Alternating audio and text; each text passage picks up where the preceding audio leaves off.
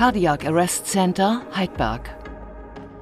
Guten Tag und herzlich willkommen zur Klinik-Sprechstunde, dem Asklepios Gesundheitspodcast mit Kirsten Kahler und Ärztinnen und Ärzten der Asklepios Kliniken. Herzlich willkommen zur Asklepios Gesundheitssendung. Kammerflimmern, das ist eine Diagnose, bei der es sehr schnell gehen muss. Nehmen wir mal an, eine Frau oder ein Mann landet auf dem Flughafen in Hamburg, bricht vielleicht zusammen, ein beherzter Helfer hilft mit einem Defibrillator. Aber damit ist ja der Patient noch lange nicht über den Berg, er muss weiter behandelt werden. Bei mir ist Professor Alexander Garnem, er ist Chefarzt der Inneren Medizin mit den Schwerpunkten Kardiologie und internistische Intensivmedizin an der Asklepios Klinik Nordheidberg in Hamburg. Und dort leitet er das Cardiac Arrest Center Heidberg. Schön, dass Sie Zeit haben, Herr Professor Garnem. Guten Tag. Ähm, dieses, Cent dieses Center, dieses Zentrum, was ist das? Es ist im Grunde genommen ein virtuelles Zentrum. Also das hat keine Eingangstür, sondern es ist der Zusammenschluss von Disziplinen, die die Kardiologie, aber auch die Anästhesiologie, die Radiologie und die Gefäßchirurgie umfassen. Diese vier Disziplinen haben einen orchestrierten Aufbau. Das bedeutet, diese vier Disziplinen kümmern sich um Patienten mit einem Kreislaufstillstand. Ähnlich wie die Erfolgsgeschichten der Herzinfarktversorgung oder Schlaganfallversorgung sollte auch die Versorgung von Patienten mit Kreislaufstillstand ganz strukturiert ablaufen und das unter diesem virtuellen Dach. Deshalb gibt es ein Cardiac Arrest Center. Aha, das heißt also, es muss sehr schnell gehen. Jeder muss wissen, was er zu tun hat. Man muss schnell erkennen, wie es dem Patienten geht. Das meinen Sie mit strukturiert auch, dass da nicht erstmal beraten werden muss, was als nächstes passieren kann? Ist das so? Ja, ist richtig. Es muss nicht beraten werden, wer angerufen wird, sondern es hat einer den Hut auf und die anderen Disziplinen gemeinsam mit demjenigen, der sich um diesen Patienten primär kümmert, entschließen dann entlang von Algorithmen, welche Diagnostik einzuleiten ist und welche Therapie dem Patienten zugeführt werden muss. Ähm, kommen wir nochmal zurück auf unseren Beispielpatienten. Ähm, Kammerflimmern. Manche sagen Herzflimmern. Nochmal so kurz, was passiert da und warum ist das gefährlich? Ja, das ist im Grunde genommen der allerschlimmste elektrische Unfall, den so ein Herz erleben kann. Der ist gleichzusetzen mit einem Kreislaufstillstand. Das Herz flimmert nur noch und pumpt nicht mehr. Ähm, dieser Kreislaufstillstand kann beendet werden mit einem Defibrillator, das haben Sie gerade eben schon erwähnt. Das ist aber die reine Elektrik. Das heißt, Sie stellen die Elektrik wieder her, aber die mechanische Kopplung, also tatsächlich die Pumpkraft, die versagt nach wie vor.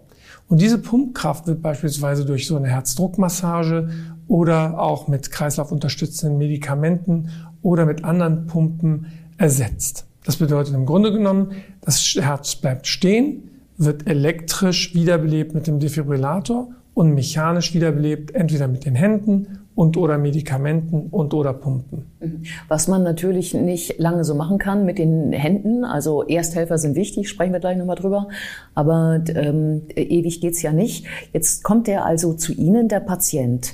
Ähm, wie läuft das für ihn ab? Erstmal gucken, was er wirklich hat? Ja, das, der erste Schritt ist tatsächlich die Diagnose vor der Therapie. Das heißt, wir bekommen diesen Patienten und der kommt jetzt vom Flughafen. Das bedeutet Stress und bedeutet auch ein langer Flug möglicherweise mit dem Sitzen in einem Stuhl ohne genug zu trinken. Das heißt, Stress kann Herzinfarkte verursachen, wissen wir. Ein langes Sitzen ohne Bewegung kann eine Thrombose mit Lungenembolie verursachen. Ähm, Sie müssen im Grunde genommen die drei großen Diagnosen ausschließen. Das eine ist der Herzinfarkt, das andere ist die Lungenembolie und das dritte ist die Aortendissektion, also der Einriss der großen Hauptschlagader. Das sind die drei großen Ursachen für den Kreislaufstillstand und die gehören ganz schnell abgeklärt. Mhm. Damit man sich dann darum kümmern kann, dass es eine von den drei Sachen gar nicht ist, also damit man die mhm. weiter behandeln kann. Und wenn Sie jetzt also zu dem Ergebnis gekommen sind, dass es also weder um einen, um einen Einriss der Aorta geht, noch um eine Lungenembolie oder anderes, ähm, was tun Sie dann mit dem Patienten?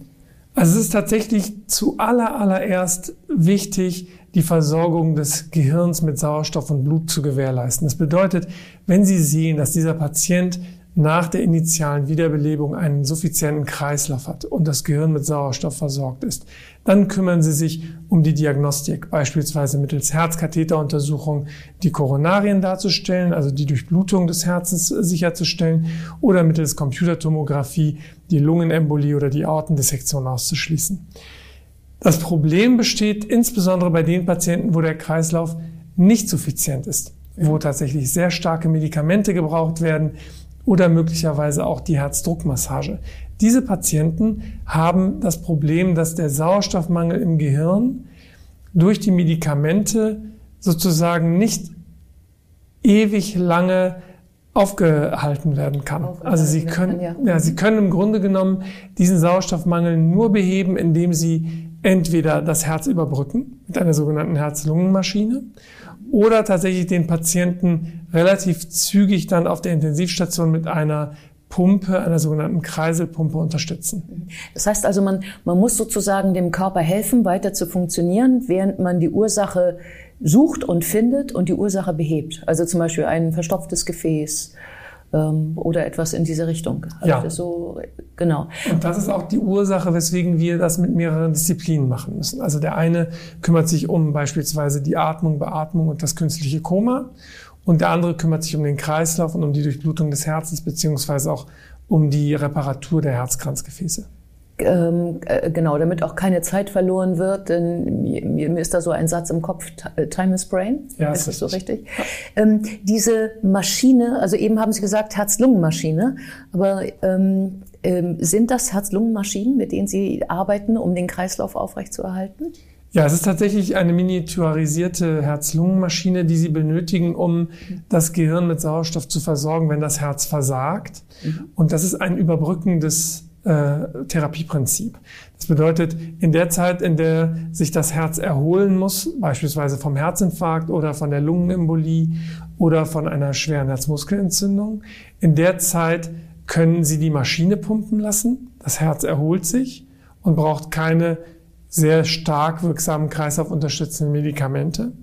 Und innerhalb dieser in der Regel vier bis sieben Tage der Erholungszeit, wenn sich das Herz erholt hat, äh, regulieren Sie die Maschine nach und nach herunter und das Herz übernimmt die Funktion ähm, wieder die eigentliche Funktion zurück. Die Lunge kann parallel dazu auch überbrückt werden. Also es gibt auch einen sogenannten Sauerstoffaustauscher in der Herz-Lungen-Maschine, sodass auch ein Lungenversagen mitbehandelt werden kann. Das einzige Organ, was wir nicht ersetzen können, ist das Gehirn. Also es gibt Herz-Lungen-Maschinen, Nierenersatzverfahren, aber keine Hirnfunktionsmaschine und deshalb ist das sozusagen der eigentliche Grund für die Herz-Lungen-Maschine, dass das Gehirn möglichst wenig Schaden daraus nimmt.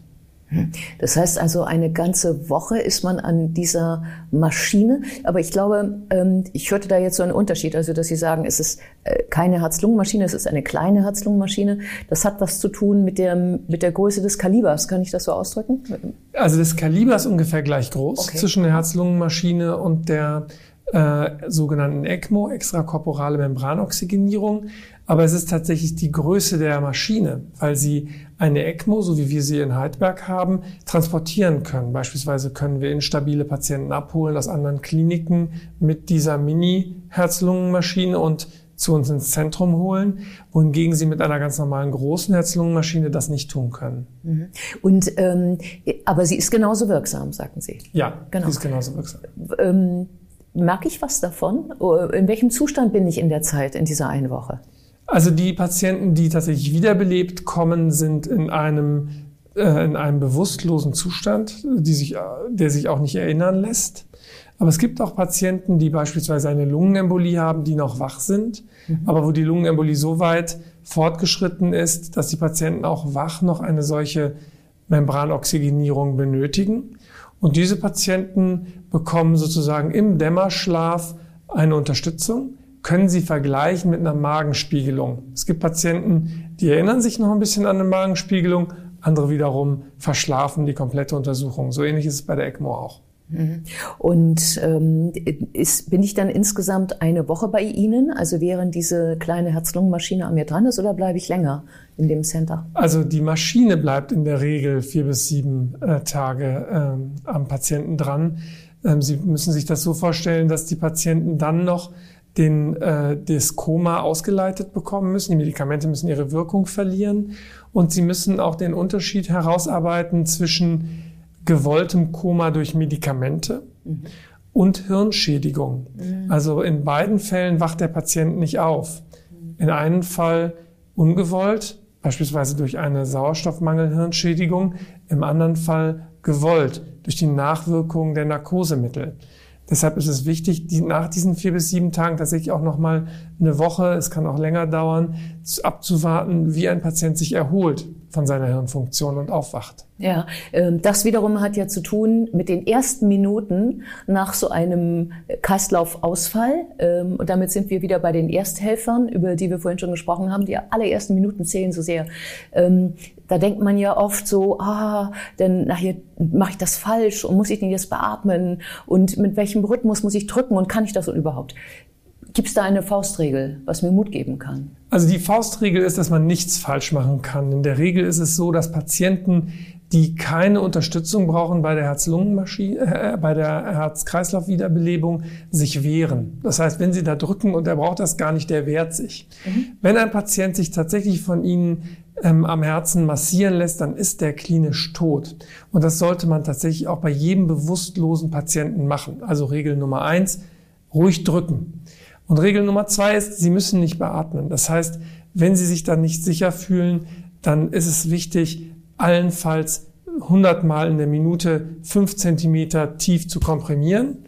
Und das andere ist natürlich auch nochmal wichtig, ähm, Sie sollten wissen, dass der Rhythmus ungefähr 100 Mal pro Minute passend ist zu Staying Alive von den Bee Gees. Genau, das ist, das ist immer der Titel, der einem dann hoffentlich auch noch wieder einfällt. Ähm, Staying Alive eben ja doch ein schneller Titel, wo man dann schon so in dem Tempo tatsächlich senkrecht, glaube ich, mit dem mit äh, durchgedrücktem Arm am besten. Richtig. Also Sie ähm, drücken über den Brustkorb. durchgedrückten Arm senkrecht den Brustkorb in Richtung Boden und sich nicht von Kommentaren irgendwelche Umstehenden irritieren lassen. Nein. Und auch nicht aufhören. Nicht, nicht aufhören, entlasten und was ganz wichtig ist, denke ich, direkt anfangen. Ja, und äh, mit welchem, mit welcher Hand rufe ich denn dann den Notarzt? Ja, Sie müssten erst den Notarzt rufen und am besten jemanden dazu holen, indem Sie ihn ansprechen, dass er Hilfe rufen mag und Sie drücken. Ja. Ähm, naja, also ich mag gar nicht so über Prozentsätze jetzt am Ende reden, aber angenommen, diese ganze Kette geht gut und die ganze Kette ist lückenlos und Sie haben auch sofort erkannt, was zu tun ist. Wie hoch ist meine Chance, dass ich danach ein Leben führen kann wie früher? Also die Prognose ist extrem belastet. Wenn ein Patient einen Kreislaufstillstand erleidet, dann hat er nach 15 Minuten der Wiederbelebung nur ein einprozentiges eine einprozentige Wahrscheinlichkeit, wieder völlig wiederhergestellt zu Hause zu, äh, zu nach Hause entlassen zu werden. Das ist sozusagen die konventionelle Wiederbelebung. Wenn Sie die Patienten tatsächlich in solche strukturierten äh, Zentren überweisen und Patienten auch unter Wiederbelebung beispielsweise an die Herz-Lungen-Maschine genommen werden, dann steigt dieses, diese Überlebenswahrscheinlichkeit ohne großen Hirnschaden auf 20 bis 25 Prozent. Mhm. Das heißt, wir gehen davon aus, dass die strukturierte Versorgung von Patienten mit Kreislaufstillstand in diesen Zentren tatsächlich einen großen Vorteil bietet. Vielen Dank für das interessante Gespräch. Ich danke. Und wir sehen uns wieder auf www.astlepios.com, auf Facebook und auf YouTube oder im nächsten Podcast. Werden Sie gesund.